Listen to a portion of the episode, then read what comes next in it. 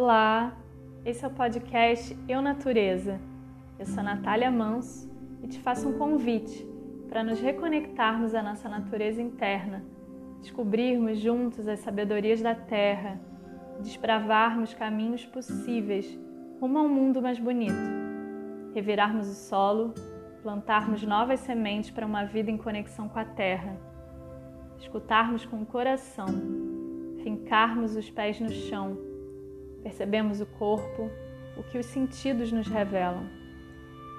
Imaginar caminhos para criarmos sociedades que sustentam a vida, resgatando saberes que sempre estiveram em nós, cultivando uma estada na terra mais regenerativa e mudando as lentes que usamos para enxergar e nos relacionar com o mundo. Trago aqui muito do que me inspira estudos, práticas, abordagens, pensamentos que nos apoiam a fazer essa transição para uma nova era. Um caminho de ampliação da consciência, do ego ao eco, do individual ao coletivo, das partes para o todo, da mente ao coração. Uma jornada em direção à nossa essência e à construção do futuro que queremos. O que brota em você? Que você quer ver nascer. Vamos imaginar e criar isso juntos?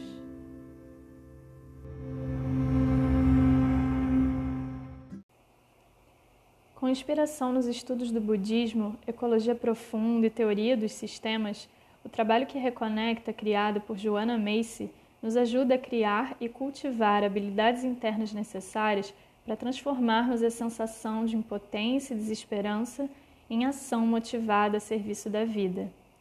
Como lidar com esses sentimentos de tristeza, medo e culpa enquanto atuamos em benefício das transformações que desejamos ver, fazendo a transição rumo a uma sociedade que sustenta e celebra a vida? Como atravessamos momentos de crise e criamos resiliência interna para viver o colapso? De que forma despertamos e damos forma à nossa imaginação para criarmos o futuro que esperamos ver? Nesse episódio, converso com Lia Beltrão, que é jornalista, praticante budista, editora da revista Bodhisattva e facilitadora do trabalho que reconecta. Inspirada na visão desses professores, ela tem explorado dentro da sua própria prática e através do trabalho em grupo uma área de interseção entre o mundo interno e a ação no mundo. É, conta pra gente um pouco da, da, de você, do que você tem feito e da sua relação com o trabalho que reconecta? Então, eu sou jornalista de formação, eu me formei na Universidade Federal de Pernambuco.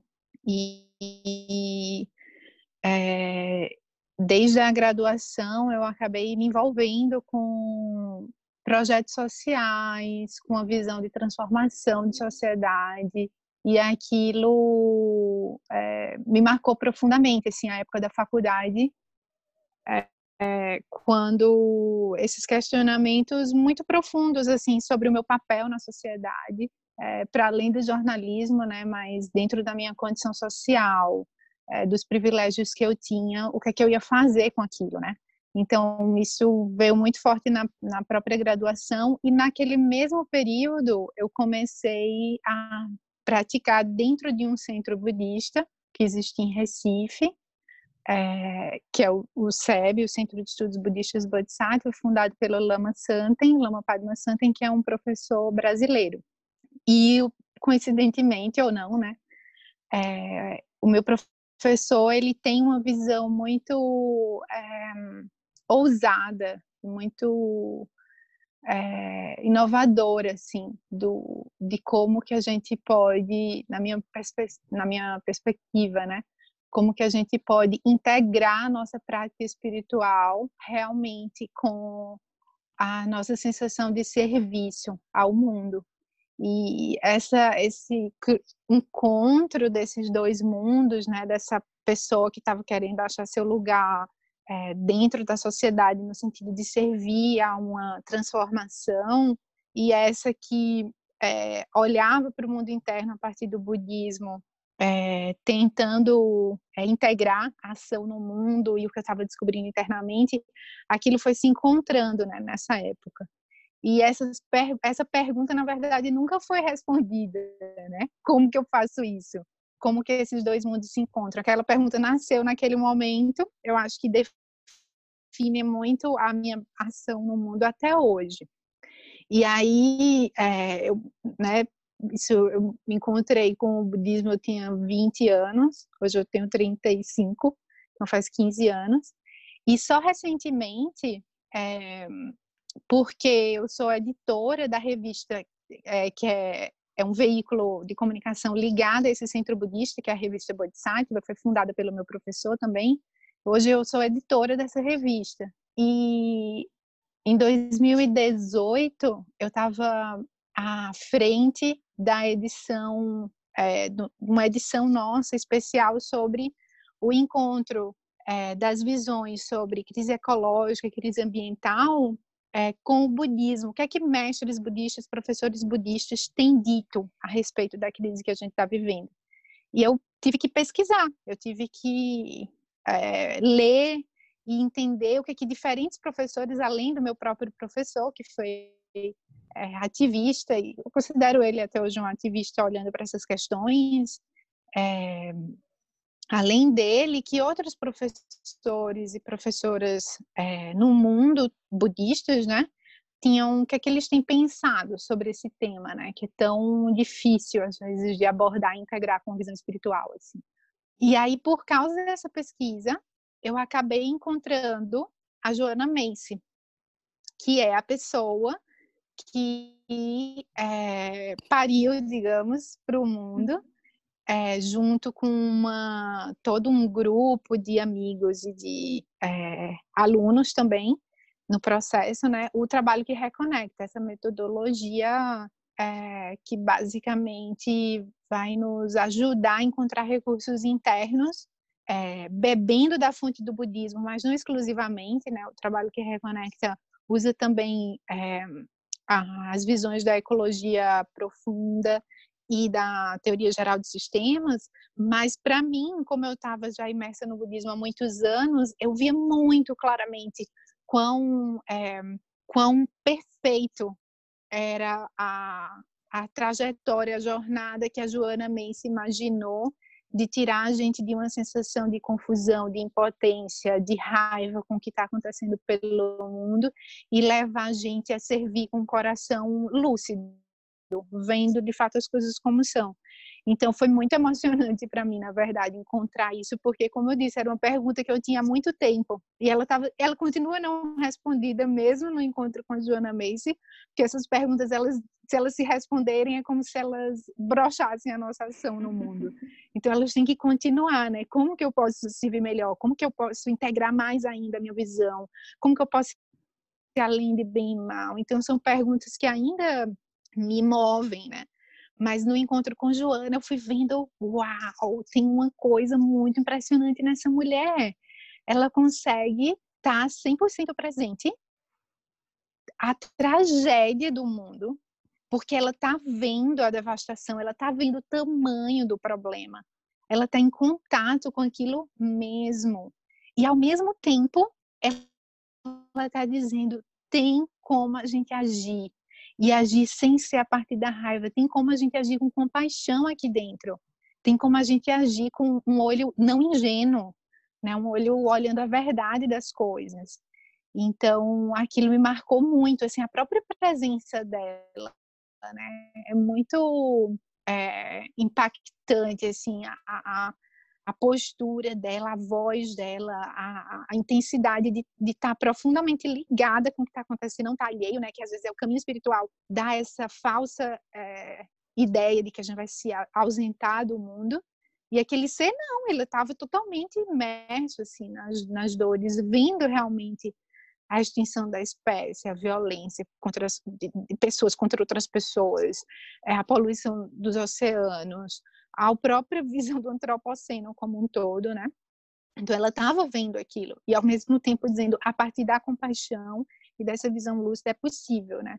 Então aquilo me impactou muito. E aí foi aí por causa dessa reportagem que eu entrei no TQR, decidi fazer uma formação é, uma imersão de 10 dias no Chile, e a partir daí as coisas começaram a se mover muito nessa direção, né? Essas perguntas que eram minhas começaram, comecei a, a, a também levar para outras pessoas, que eu vi que era pergunta de outras pessoas também, né?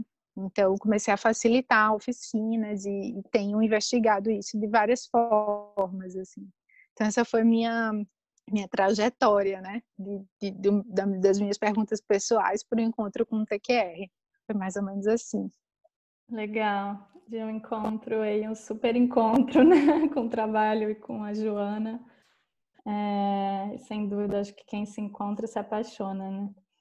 É, falando um pouquinho uhum. do trabalho que reconecta, assim como você mesma trouxe, né, que a Joana, como ativista, é, idealizou esse trabalho num momento é, de colapso também e de crise lá na década de 70, é, justamente acho que como um, um, caminho possível aí de imaginar, como ela diz, essa grande virada, né?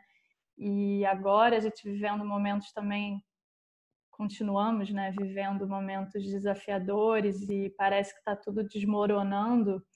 É, como é que esse trabalho nos traz talvez esse outro olhar, né? E, e esse lugar de, de encontrar essa compaixão mesmo no ativismo, porque eu vejo que é tão desafiador, né? Ainda mais para pessoas que estão bem na linha de frente, assim, como que a gente continua é, continua é, buscando essas mudanças, mas a partir de um outro lugar interno, né? Eu acho que o que eu percebo do trabalho que reconecta é muito isso também, né? Dessa, dessa autotransformação, enquanto a transformação externa e do sistema também acontece. É, explica um pouquinho, assim, como, como funciona né, o trabalho que reconecta e, e qual a importância que você enxerga desse trabalho ser feito hoje, né? Uhum. Principalmente nesses momentos que a gente está vivendo. Sim. Eu acho que tem duas coisas é, que eu considero bem únicas, assim, do, da metodologia que a, que a Joana Macy desenvolveu, que eu acho, eu não encontrei em outros lugares, né? Então, é, eu vou, vou falar dessas duas coisas que eu acho bem importantes e a gente vai fazendo as relações com possíveis com o que está acontecendo hoje, né? Tá. Então, a, a primeira coisa é que a, a, a, própria gênese do trabalho que reconecta, ele nasceu mesmo é, dentro de um grupo de pessoas que estavam vendo o tamanho da tragédia, ou seja, os ativistas, né, que normalmente carregam esse peso de saber mais do que o resto da sociedade normalmente tem acesso, né? Então eles sabem o tamanho da devastação, sabem os números sobre a, a, as áreas queimadas da Amazônia, sabe o tamanho do, do problema nos oceanos, na, na, morte da vida marinha. Então esse peso de saber estava é, lá nesse grupo que a Joana May se encontrou em São Francisco na década de 70 que especificamente era um grupo que estava se organizando para lutar contra a instalação de uma usina de energia nuclear nos arredores da cidade. E, e esse pessoal, ele, eles tinham entendido que aquilo era ruim. Eles tinham entendido que aquilo era ruim, não só para a geração deles, mas para muitas gerações que viriam depois, por causa dos resíduos daquela indústria, por causa da, né, da incapacidade das, e eles viam a incapacidade das pessoas tanto os que estavam construindo quanto as outras pessoas da cidade é, entenderem é, quão é, danoso aquilo era para todo mundo, né? Então essa essa esse grupo que via o que estava acontecendo, o que a Joana percebeu é que essas pessoas, ainda que tivessem essa clareza de ver exatamente o que estava acontecendo, elas tinham estavam emocionalmente perturbadas, justamente porque estavam vendo. Então, ela percebeu padrões de é, sensação de raiva, de é, vontade de destruir o outro, né? De é, raiva também quando os outros não entendiam aquilo que era colocado, quando os outros rejeitavam, quando os outros achavam aquele assunto chato que é normalmente o que acontece quando a gente traz né, para a mesa da família um assunto como é, mudança climática, ou como racismo, ou como qualquer outro assunto que precise ser falado para a gente é, andar num sentido mais benéfico, tem aquele silêncio, né? Do tipo, a Joana mesmo falava que era como se a, a, um brilho é, desaparecesse do olho da pessoa é, tão pronto a gente introduzisse um assunto como esses, né? Sim. Que é, chamava as pessoas para responsabilidade, para ação, né? Então ninguém queria ser perturbado, mas é, ela, ela percebeu essa raiva que existia e ela percebeu também uma tendência à sensação de impotência, de que nada pode ser feito.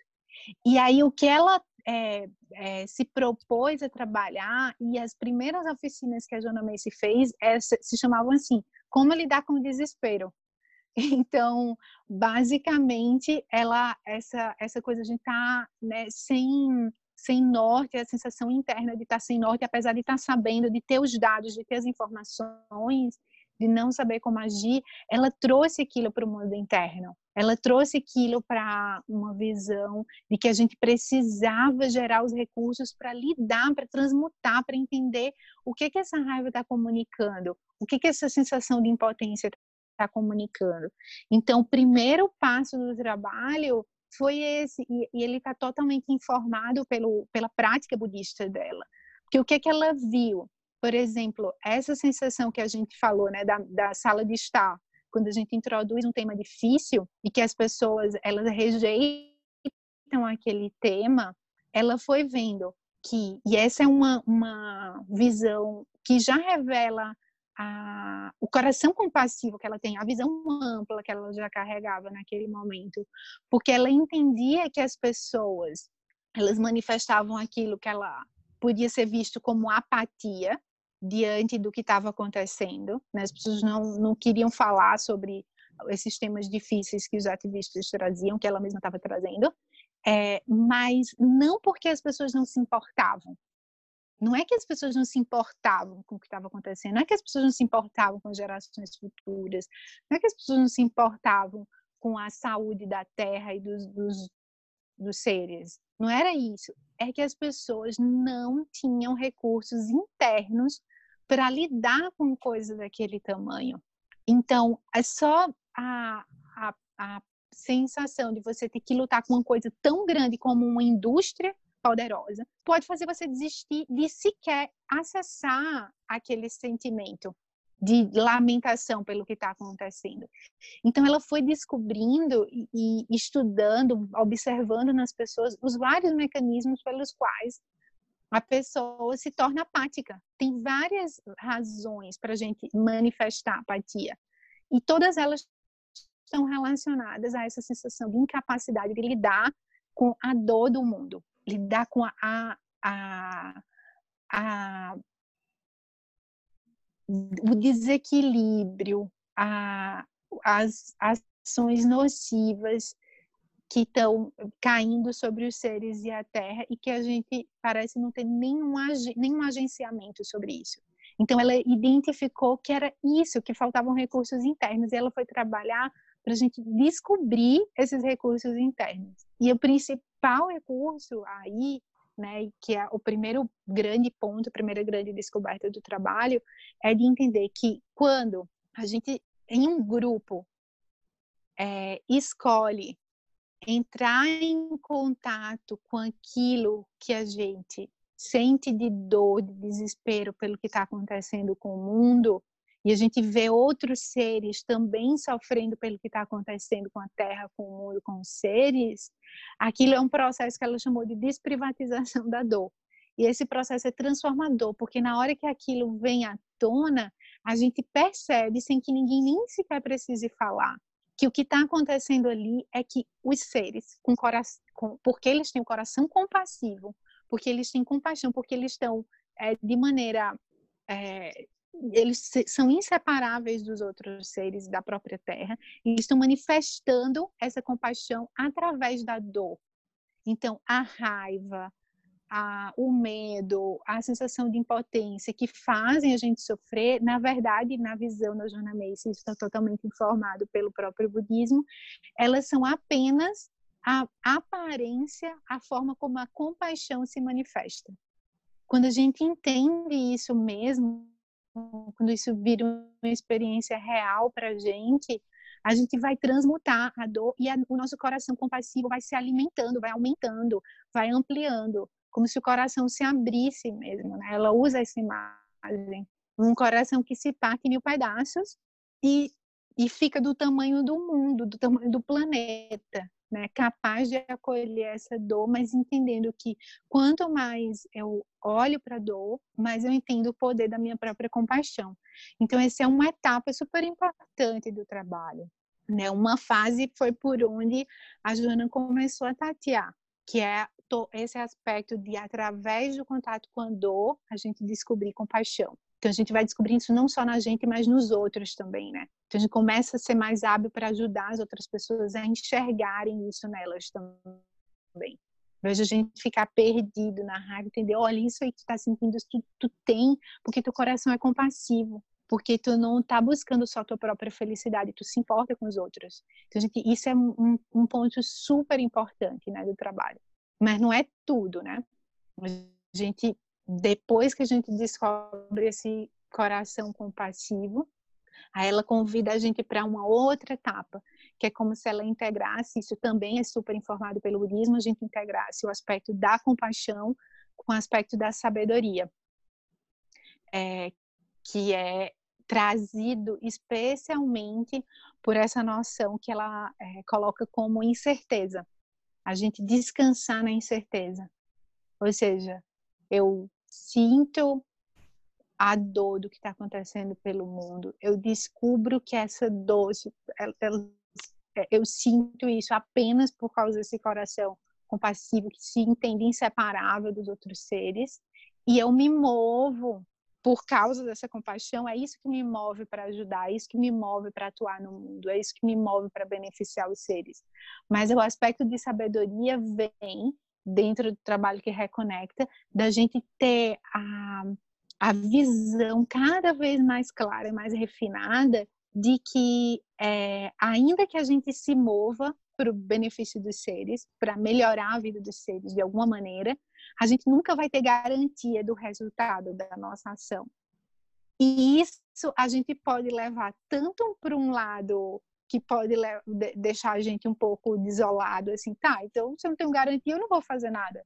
Mas, por outro lado, a gente pode descansar na certeza de que a nossa ação pode ter efeitos, e isso vai depender do tanto que o nosso coração compassivo está brilhando né, naquele momento, pode ter efeitos que a gente nem sequer imagina, que a gente não é capaz de alcançar, que a gente não é capaz de é, projetar exatamente. A gente é, é como se a gente estivesse num, num espaço onde tivesse um monte de bambu, um se apoiando no outro, né? E essa é uma imagem que, que o próprio Buda usa para explicar a interdependência. E quando um cai, o outro imediatamente cai. Quando um se apoia, o outro se apoia. E a gente está numa rede totalmente infinita de causas e condições que a gente não consegue controlar. Mas descansar na incerteza tem a ver com aproveitar essa experiência de não poder controlar para potencializar ao máximo a nossa ação, para entender que ela pode ter um alcance muito maior do que a gente possa imaginar. Então é como, é, para mim é muito libertador isso, porque é como se a gente é, de fato entendesse o poder das pequenas interações como se a revolução que a gente imagina, a mudança que a gente imagina, ela vai acontecendo. Tem uma ativista americana que eu gosto muito, que é a Adrienne Mary Brown, ela fala exatamente isso.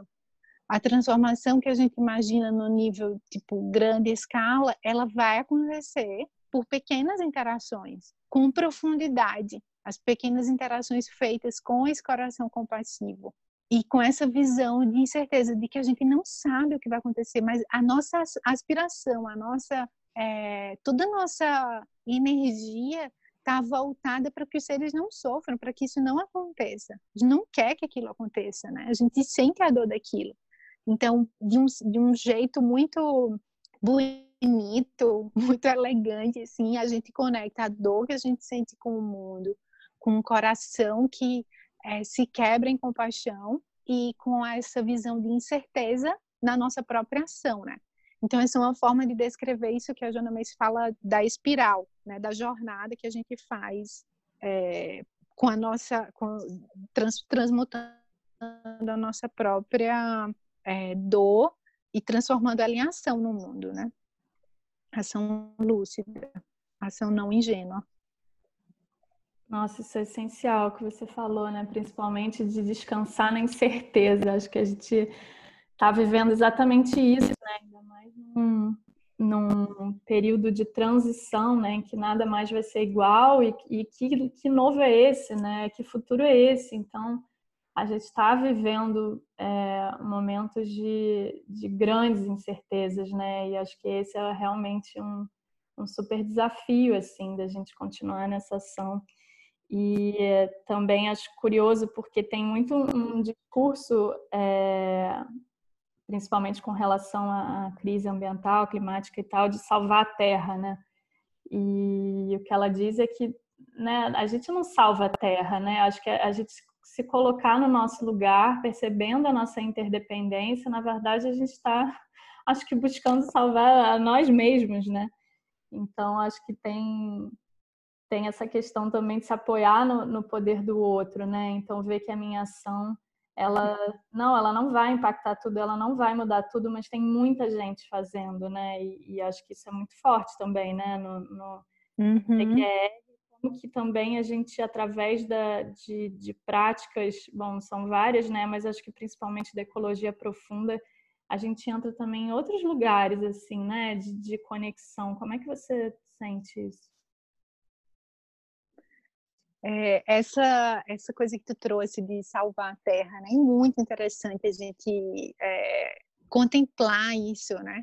Porque não é não é que a gente de, deva abandonar essa noção completamente, mas a gente pode investigar melhor isso, porque dentro dessa perspectiva que, o, que a gente estava que a gente está conversando, né, que a partir da, da espiral do trabalho, se a gente olhar com bastante atenção, é como se ela estivesse convidando, jornalmente estivesse convidando a gente a cultivar uma sanidade interna. E essa sanidade interna, ela vai se refletir é, no mundo.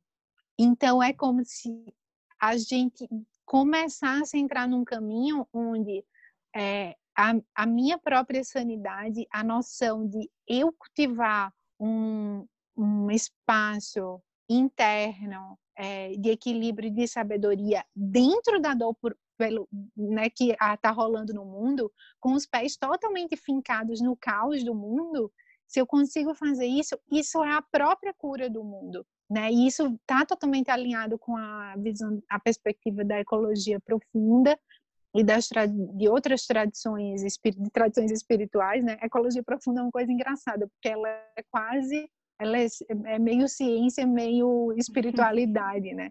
Do, da forma como ela leva a gente a experimentar as coisas. Então, essa noção de que a gente está realmente inseparável, que a gente é o corpo da Terra. A gente não é. Por isso que é estranha essa noção de salvar o planeta, porque a gente é o planeta. É. A gente é o corpo da Terra.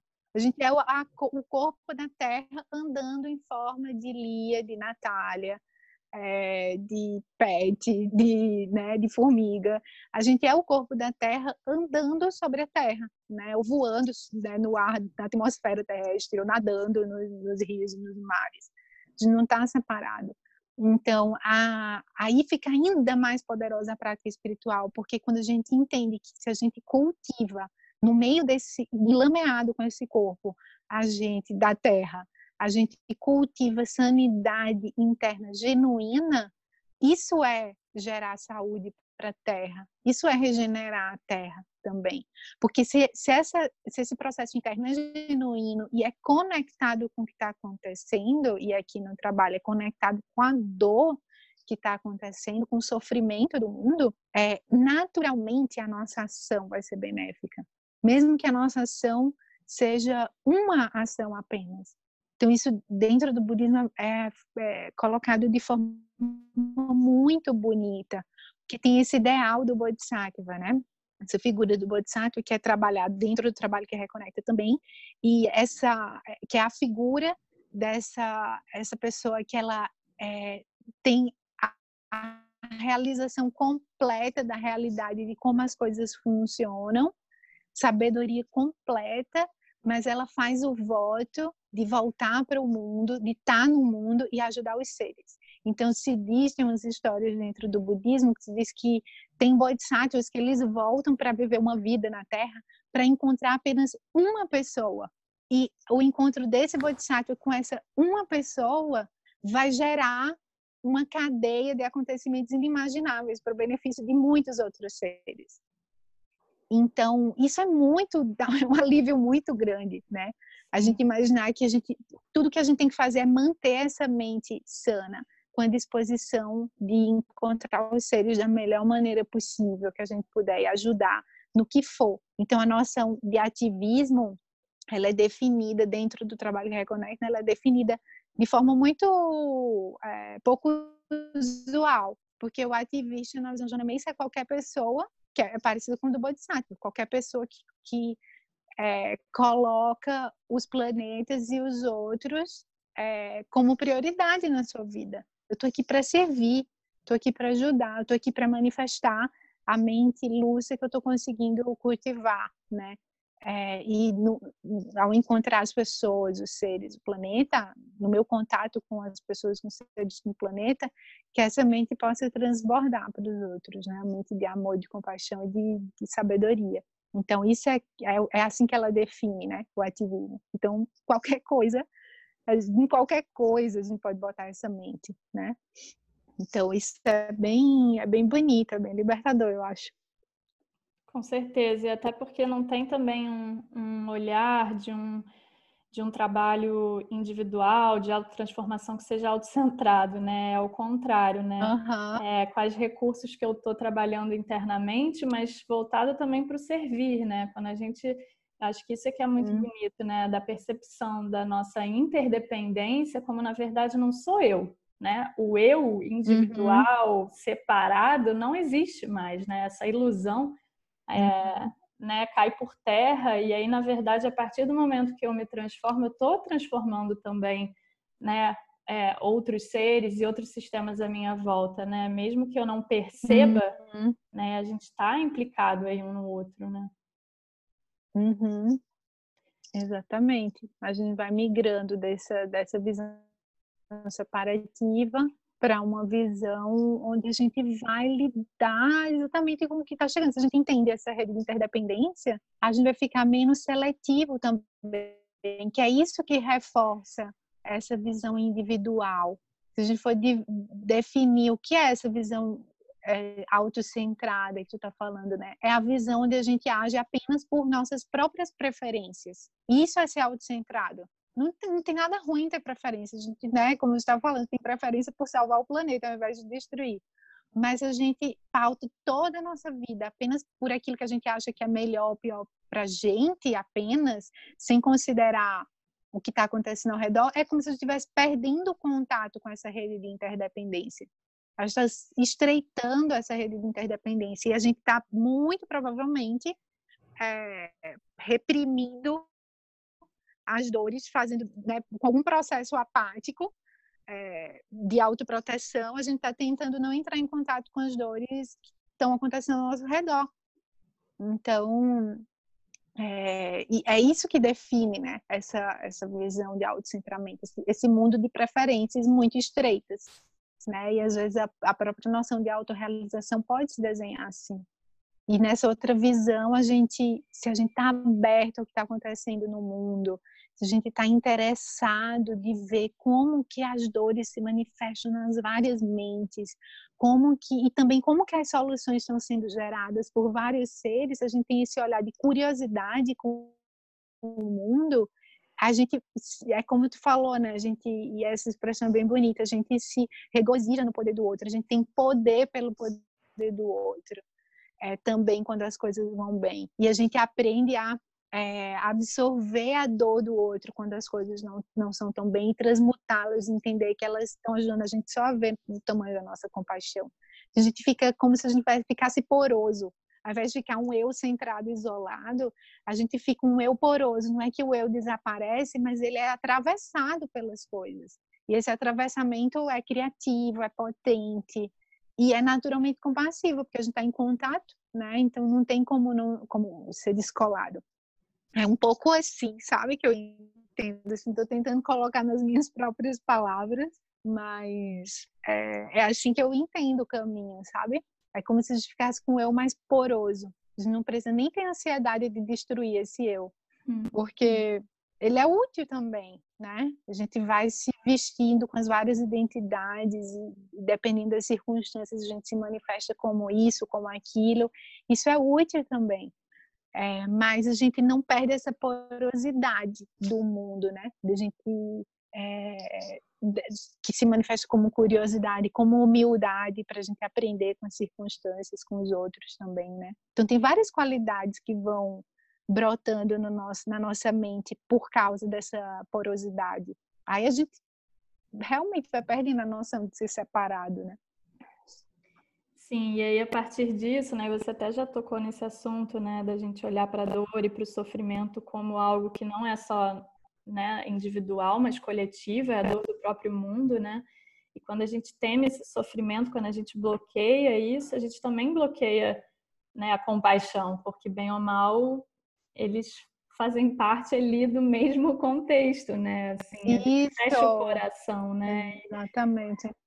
Como é que porque a, a, gratidão é a primeira etapa né, do, do, do, trabalho que reconecta nesse processo da espiral. Então, é, olhando para uhum. isso, qual a importância? Por que, que, por que começar com a gratidão? Né? Uhum. É, então, Natália, tu tá trazendo uma coisa, eu vou fazer uma confissão aqui. Para mim, é a é, eu tenho uma tendência a entrar direto na dor. Eu faço igual a Joana fez nos primeiros anos.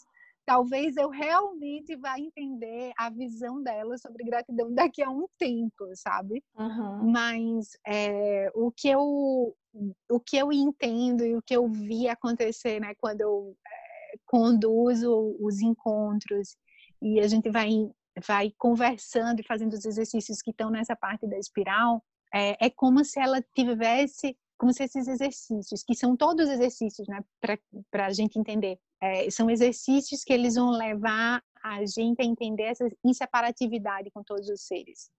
É, essa noção de que é, não só inseparatividade, mas uma visão muito é, bonita do milagre da nossa própria vida, né?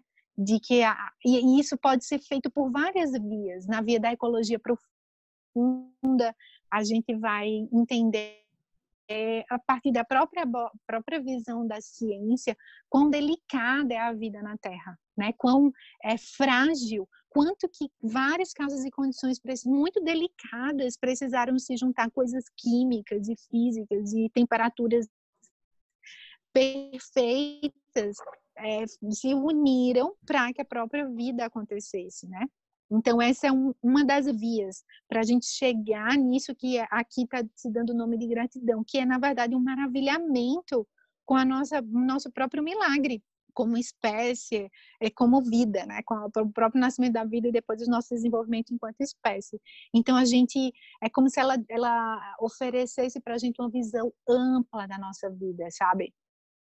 É, como se a gente de repente saísse de uma bolha muito estreita onde a gente está vivendo 2020 e a gente tem tal trabalho, a gente tem tal vida, a gente tem que comprar um carro, a gente tem que fazer isso e a gente faz uma viagem, é convidado a fazer uma viagem, uma jornada para entender o nosso lugar praticamente dentro do universo, assim, e especialmente o milagre dele, assim, a sensação de, de raridade, de quase um milagre, né? Então, essa é uma das vias. Pelo, pela via do budismo, também tem outras formas de a gente se dar conta desse milagre, né? Dessa, desse presente que a gente recebeu, que são os ensinamentos bem é, de entrada, assim, bem, a gente chama de ensinamentos de fundação, né, no, na, na tradição budista, que são praticamente comuns, assim, às, às várias linhagens e as várias aos, aos, aos vários países onde o budismo se manifestou, que essa noção de vida humana preciosa, de que existem causas e condições muito específicas para a gente poder ter esse corpo humano do jeito que a gente tem, com a capacidade de mente que a gente tem, e ainda por cima capazes de investigar a natureza da realidade, de investigar as qualidades da mente, de treinar as qualidades da mente. Isso é muito, muito raro. Então, aí a gente é como se a gente abrisse o nosso coração num regozijo, numa alegria, dizer, meu Deus, eu fiz alguma coisa muito maravilhosa para poder agora estar tá em contato com esses seres, para poder ter encontrado, por exemplo, a Joana Macy, no meu caso, para ter encontrado o meu professor, ou para qualquer pessoa que esteja ouvindo a gente, agora a gente se dá conta, uau, que coisa maravilhosa que eu encontrei esses professores, essas pessoas que são referências na minha vida, que me ajudaram a ver além, a ver mais amplo do que a minha própria bolha estreita. Então, a gente se dá conta disso é uma etapa fundamental, é um treinamento que a gente é, faz dentro, dentro do, do caminho budista mesmo, né? da gente olhar um por uma das, das qualidades, das vantagens que a gente tem e se regozijar. Se a gente vai para o campo do ativismo, é como se a gente é, transformasse a noção de privilégio que a gente tem em serviço, porque na hora que a gente se regozija, a gente tem vontade de servir. Então a gente não, né, e eu estou falando isso justamente porque é, eu entendo que muitas vezes a gente reconhece o nosso privilégio e ao invés de a gente se colocar numa posição ativa de responsabilidade, de serviço, a gente se coloca numa, numa, num lugar de culpa, né? Total. né? E isso não ajuda em nada, é totalmente contraproducente e, e não, não vai melhorar as coisas, né? E a gente tem essa tendência muito estranha culturalmente que a gente teria que iluminar juntos, né? E sair desse lugar de ver que, como, como que as outras tradições, como que a, a, outros olhares nos ajudam a ver essa sensação de milagre, de raridade e aproveitar e dizer, uau, eu recebi tudo isso. Agora, como é que eu respondo de forma hábil? Né, que é responsabilidade. Como é que eu ó, pego esse presente que eu recebi, esse banquete que eu recebi e divido com os seres e compartilho com os seres e chamo os seres para sentar comigo e, e, e, né, enfim, de forma metafórica é isso que a gente deveria fazer, né, na hora que a gente se dá conta disso. Então, se a gente investigar profundo, a gente chega nesse lugar, né? E de, de é, querer servir. Então, eu acho que essa fase da gratidão ela está levando a gente a esse lugar, sabe? É como se fosse um aspecto da interdependência, é, onde a gente ainda não trouxe para dentro, não abriu a porta da dor, de como a gente está completamente conectado com dor no mundo, mas a gente é, já entendeu é, o milagre das causas e condições que nos fizeram estar tá no lugar que a gente está hoje. Então, de certo modo, é como se ela começasse e abrisse eh, a gente, e dentro da perspectiva do ativismo, a noção do privilégio e da responsabilidade que a gente tem quando a gente vê isso. Mas fazer isso de uma forma prazerosa, tem a ver com prazer, tem a ver com alegria, tem a ver com é, a sensação de milagre, sabe? Tipo, eu tô em festa porque eu tô vivo hoje. A Joana fala isso, né, em vários vídeos dela. Tem que, que gerar no nosso coração esse fogo, assim, tipo, eu estou feliz de estar viva nesse tempo, né? Eu, eu, eu, eu sei do milagre do meu próprio corpo, da minha própria vida, eu estou feliz de estar vivo agora, mesmo nessa pandemia 2020, porque eu tenho recursos para agir de uma forma melhor, ah, para agir em benefício dos seres, para agir em contato com o que está acontecendo, sem fechar os olhos para a dor, nem me enganar em, em, fantasias assim mirabolantes sobre é, o que vai acontecer de bom ou de ruim, né? Então é, essa essa visão ela ela é super útil, né? Mas é como eu disse, eu tenho uma tendência a entrar mergulhar direto na dor, né? Mas essa fase é super importante, porque ela, ela vai criando terreno para a gente abrir esse coração, sabe? Na verdade é isso. Nossa, total. Foi bom que tu trouxesse, tu perguntasse. E como ela diz, né, que a gratidão é um, é um ato revolucionário, né, assim. Isso. Uhum. De fato. Na sociedade capitalista, a gente está grato pelo que a gente, pela nossa, pelo próprio milagre da nossa vida.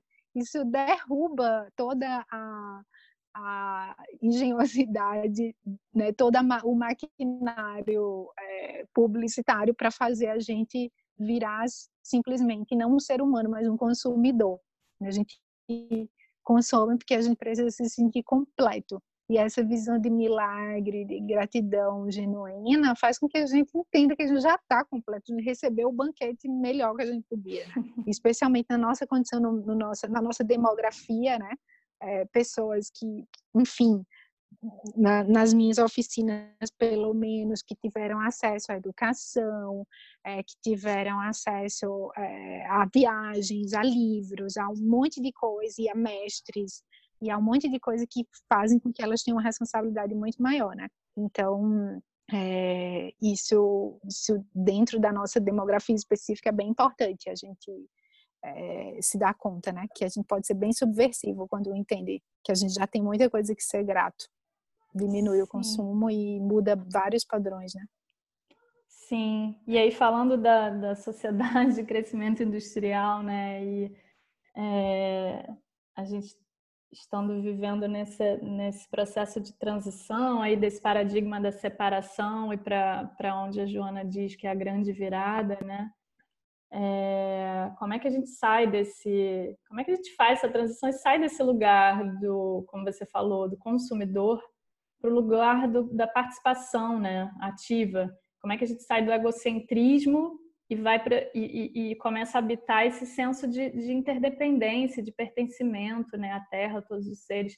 É, é um super processo, né? A gente está, claro, engatinhando, mas uhum. como fazer aí essa, essa transição? Uhum. Uhum. É, é, é é, assim, difícil Responder. olhar isso, é, porque a gente tem uma tendência meio binária, assim, no sentido da nossa mente, ela, ela funciona como se a gente quisesse classificar as coisas entre é, o que a gente gosta e o que não gosta, entre bom e ruim, né? Então, quando a gente olha a força do que a Joana descreve como uma sociedade de crescimento industrial, né? ou a gente chama desse estágio é, tardio do capitalismo, é, completamente danoso é, e, e, cego né, a essa rede de interdependência, a gente claramente tipo, pode ter uma visão é, de que a gente tem que destruir aquilo, uhum. de que a uhum. única solução é a destruição daquilo. E aí, é, essa visão ela é como se ela carregasse toda a nossa energia para é, se antagonizar a uma coisa gigantesca. E não é à toa que a gente se sente estafado e cansado quando a gente está num trabalho de transformação social, de transformação do mundo. Porque é como se a gente tivesse que sustentar esse, esse antagonismo o tempo todo. Então, o que eu acho que é super, que né, pode ajudar a gente nessa noção de é uma ação lúcida, é o que é, dentro do trabalho que Reconecta é colocado como as três dimensões da grande virada. Então, ela fala que existe uma dimensão de ação, de quando a gente percebe essa rede de interdependência, a gente quer é, trabalhar para que para proteção dos seres, é, para benefício, é, que é responder, na verdade, ao nosso coração compassivo, a gente quer estar alinhado com ele, né? Uma vez que a gente descobriu essa, essa compaixão que mora na gente, que é natural, inata, nós, na hora que a gente descobre isso, a gente tem vontade de trabalhar, é como se tivessem três vias de trabalho. Então, a primeira dimensão é uma dimensão de bloqueio. A gente sabe que existe um tipo de pensamento que exclui os outros seres, né? e a gente pode né, tipo, traduz isso, tipo a força do capitalismo, a visão capitalista, o paradigma econômico, a sociedade de crescimento industrial. A gente sabe que existe uma uma força motriz que vai devastando tudo e a gente se coloca para bloquear isso. A gente vai vai ter uma ação é, para impedir que essas forças avancem ainda mais, destruam ainda mais. Então, qualquer ação é, que seja de proteção, por exemplo, a áreas é, silvestres, a, reserva, a reservas indígenas, proteção dos direitos do tra dos trabalhadores, qualquer ação que seja de bloqueio para impedir o avanço dessa, dessa visão de ignorância que exclui os seres, que passa por cima dos seres, né? que é, tratora os seres é, e o planeta, a gente vai bloquear. Então, esse é um tipo de ação, e é uma ação super importante. Tem um outro tipo de ação, é, outra dimensão da, de, de ação é, já lúcida, que não diz respeito a bloquear essa, essa, é, essas ações de dano causadas por essas visões estreitas, mas diz respeito a fazer florescer outras vias, outras formas de viver, outras formas de cultivar comida, outras formas de educar as crianças, outras formas de fazer ativismo, outras formas, né? As, as tais visões alternativas, mas que na verdade são as visões alinhadas com uma noção mais ampla de interdependência. Então, a gente pode também dedicar nossa energia, nossa ação para essa outra via, né? Tipo, agora eu estou é, descobrindo é, e me dedicando a, sei lá, publicar um livro sobre agricultura sintrópica e, o, a, a, a, e fazer pesquisas sobre como que uma visão de agro, agroflorestal poderia alimentar a humanidade inteira.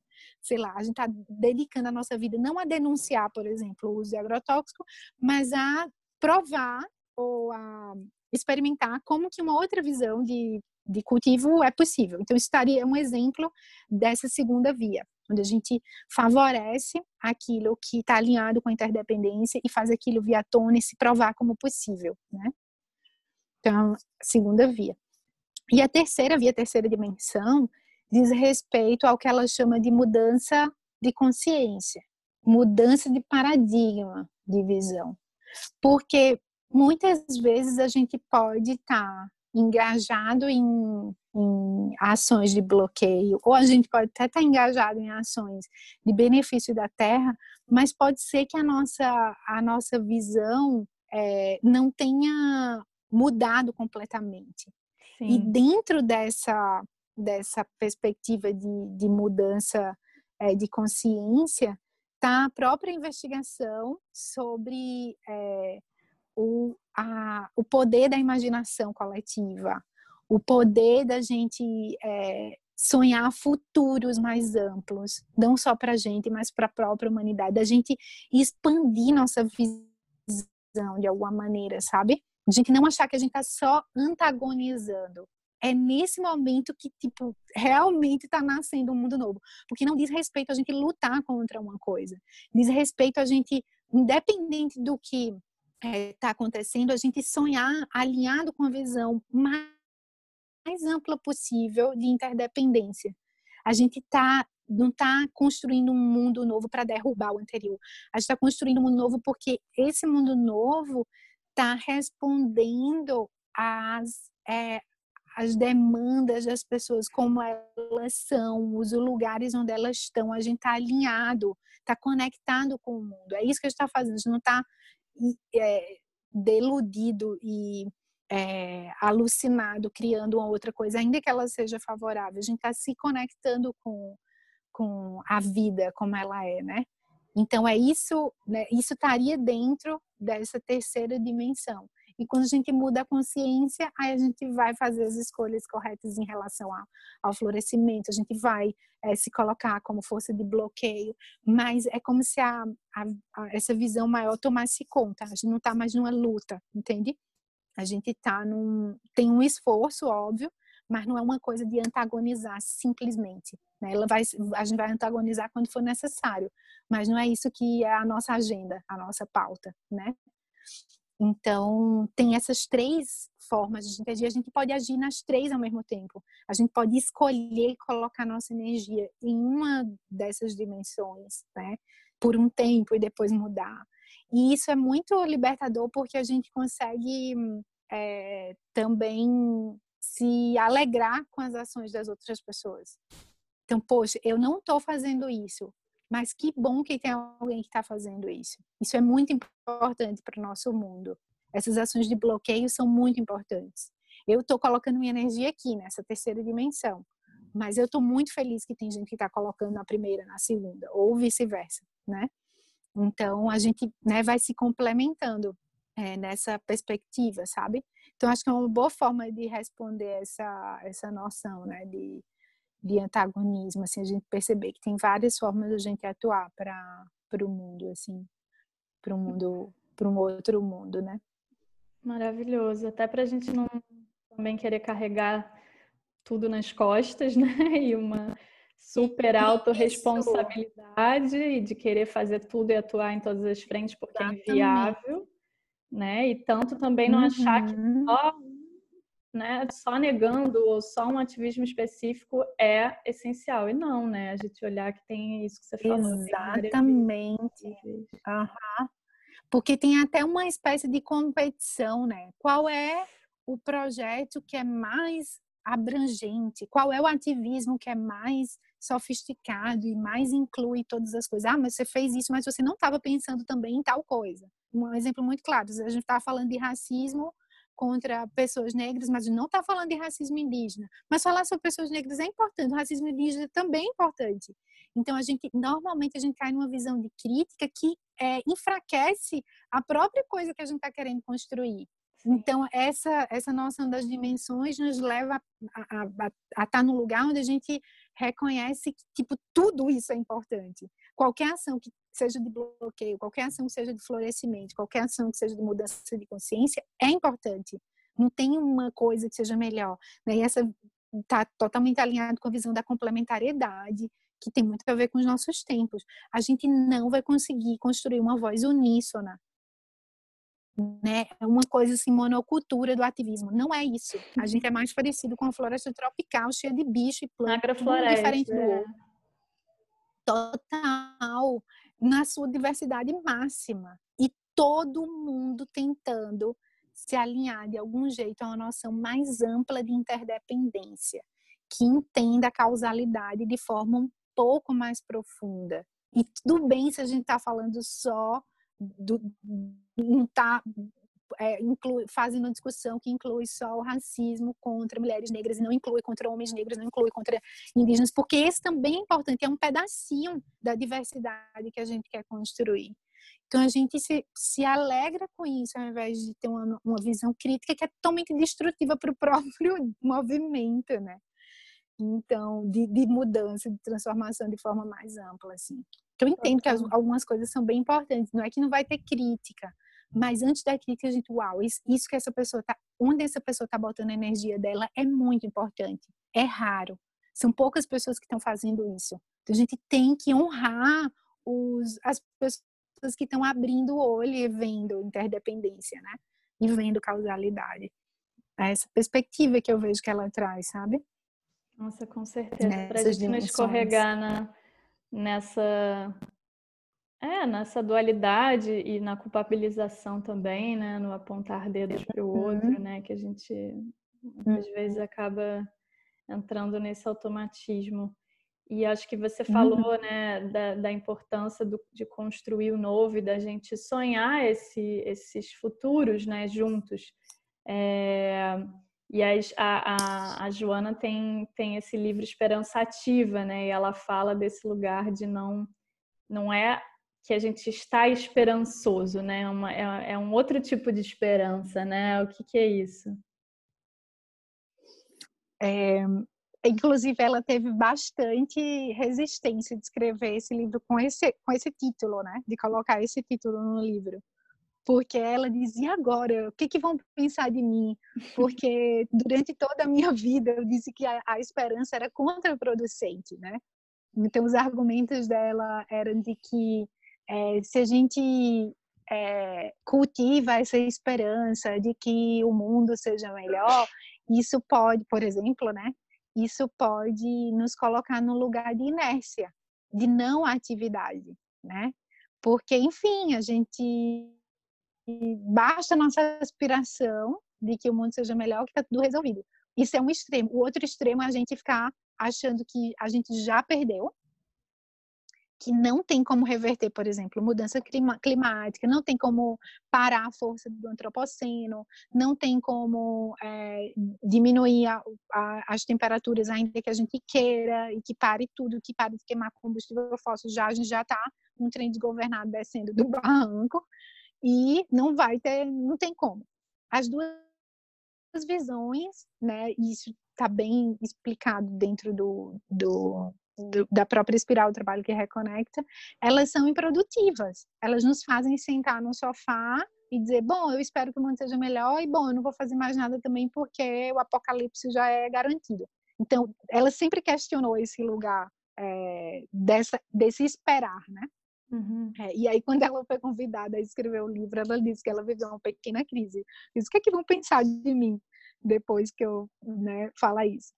mas justamente o que ela o que ela traz com a visão de esperança ativa é, na verdade diz respeito mais a a gente as, colocar as nossas aspirações mais elevadas e as aspirações aqui têm a ver com o processo de imaginação de um futuro possível é, em prática então é, diz, se diz né, que a nossa crise atual ela diz respeito mais a uma crise de imaginação do que de qualquer outra coisa.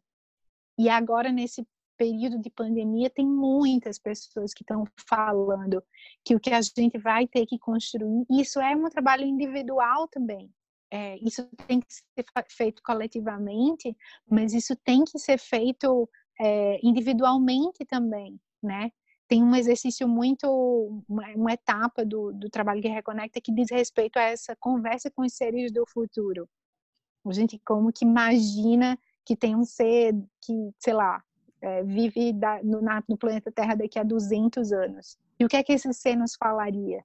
Quando a gente se pergunta isso, a gente tenta ouvir de alguma maneira, usando a nossa imaginação, que a Joana chama de imaginação moral, a gente é, vai despertando e dando forma e cor e textura e palavras para nossa é, é, para o nosso desejo mais genuíno de que esse ser que a gente nem vai conhecer, que vai nascer daqui a 200 anos no planeta Terra, que ele seja feliz, que ele esteja bem, que ele esteja comendo comida saudável, que ele esteja vivendo num, num planeta é, onde a inclusão está acontecendo, onde a terra está regenerada. Então, todas essas, é, tudo que a gente possa imaginar, e aí a, a imaginação pode correr solta. É, isso vai informar a nossa própria ação. Então, tem uma. É, eu sei que tu perguntou da Joana mesmo, mas eu vou dar um exemplo que pode ilustrar, trazer uma outra referência que pode ilustrar bastante esse, claro, essa, essa perspectiva, que é é, essa, essa ativista que eu já comentei aqui antes se chama Adrienne Mary Brown. Ela fala da.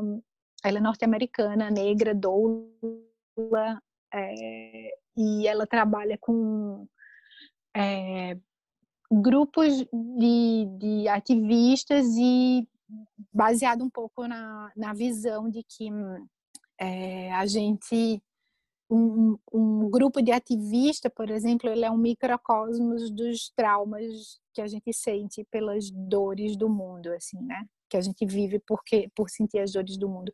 Então, ela trabalha de forma bem radical em como transformar o trauma coletivamente e ao mesmo tempo, depois de transformar esse trauma, na medida que a gente vai transformando esses traumas compartilhados, essas dores compartilhadas, a gente poder imaginar esses, esses novos mundos, né?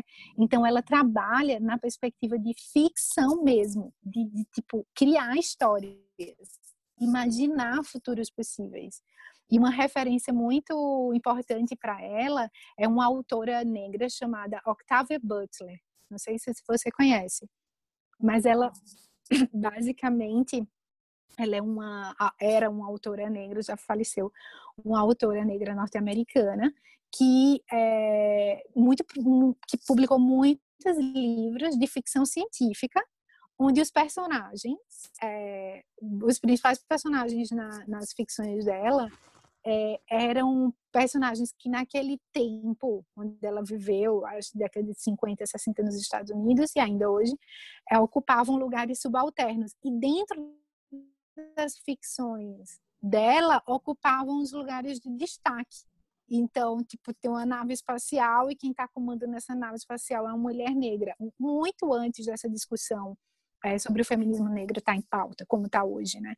E ela, tipo, permeou a mente é, através dessa ficção de toda uma geração. E o impacto que ela causou no imaginário das pessoas com esses personagens, sem pautar o racismo ou o machismo de forma explícita, mas simplesmente mostrando que era possível, mesmo que fosse dentro de um ambiente de ficção científica, que aquilo acontecesse, né, e que as relações de poder se transmutassem e fossem mais lúcidas, melhores, né, assim, mais alinhadas com a interdependência, só isso já era revolucionário.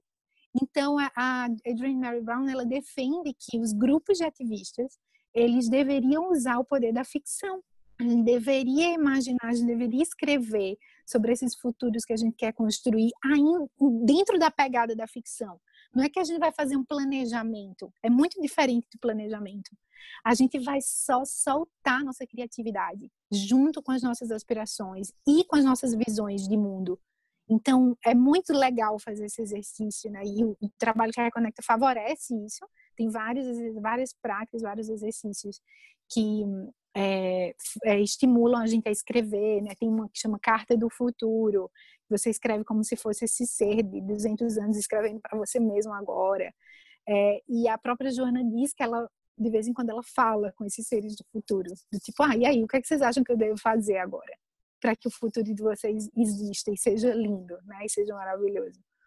Então, essa, essa fase do trabalho eu acho muito potente, assim, muito. É, é, traz um frescor que normalmente a gente não tem quando a gente pensa em transformação de mundo, assim, né? A gente pensa mais em, em combate, em luta, em planejamento também, em pesquisa. Mas aqui não, aqui a gente está só simplesmente soltando as amarras assim do, né, da criatividade e imaginando. Então, eu costumo dizer que eu, eu meu, depois que eu comecei a, a sacar assim, a importância dos seres do futuro, eu vou escolhendo o meu Instagram e as coisas que eu salvo, né? É, como se fosse assim, ah, isso aqui é o futuro. Uhum. Tipo, a Greta Thunberg atravessando num veleiro da Europa para os Estados Unidos, isso é o futuro, né? É, um, um, os brancos nos Estados Unidos é, protegendo os negros numa fila, isso é o futuro é, a, a primeira-ministra lá da Nova Zelândia fazendo as escolhas que ela fez, isso é o futuro. Então a gente vai construindo o futuro. Isso está acontecendo agora, mas a gente é como se a gente ficasse, fizesse um exercício, uma prática de é, ocupar o nosso imaginário com referências amplas, com pessoas que estão pensando na interdependência de forma mais completa, mais é, expansiva, mais inclusiva, né? E aí a gente vai começando a acreditar que é possível, é possível, são escolhas, né? Essa, tem muita gente já fazendo isso. Aí volta para a coisa das dimensões, né? A gente vai se alegrando com as escolhas que várias pessoas estão fazendo em diferentes dimensões, porque a gente entende que o futuro é construído daquilo, né? A gente vai saindo dessa tanto da noção de, ah, vai dar tudo certo, eu posso descansar, quanto da noção de que o apocalipse está garantido. Não está garantido. Se tem uma menina de 16 anos que sai da Europa para é, os Estados Unidos de veleiro, e isso aconteceu, né?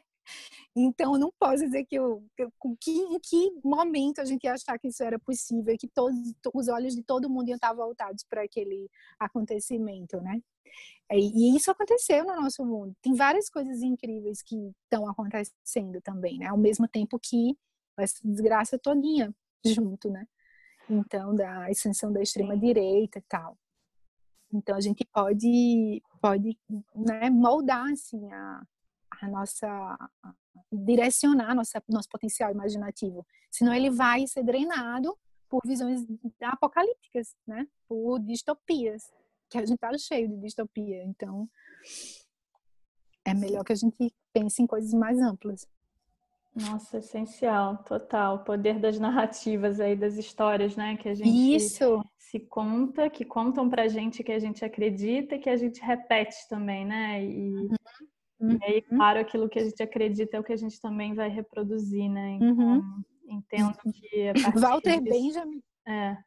Walter Benjamin que dizia, né? A barbárie, ela nasce quando a gente para de contar histórias. Né? A gente para de contar histórias e histórias que de sentido, histórias que um sentido. As histórias que têm sentido, eu não tenho outra maneira de explicar, são as histórias que consideram interdependência de forma ampla, né? Então é isso que a gente vai ter que fazer, assim. Isso é bom de fazer independente do final. Se vai ter final feliz, se não vai ter final feliz, não importa. A gente está treinando essa, essa mente mais ampla, né? E isso é treinar a sanidade. É a sanidade que a gente precisa no nosso mundo. Então, não tem outro caminho, né? Maravilhoso. Poderia ficar horas aqui conversando com você, porque eu acho que esse, todos esses assuntos né, nos trazem muitas referências, pode falar de muita coisa, né? Então é muito bom, assim.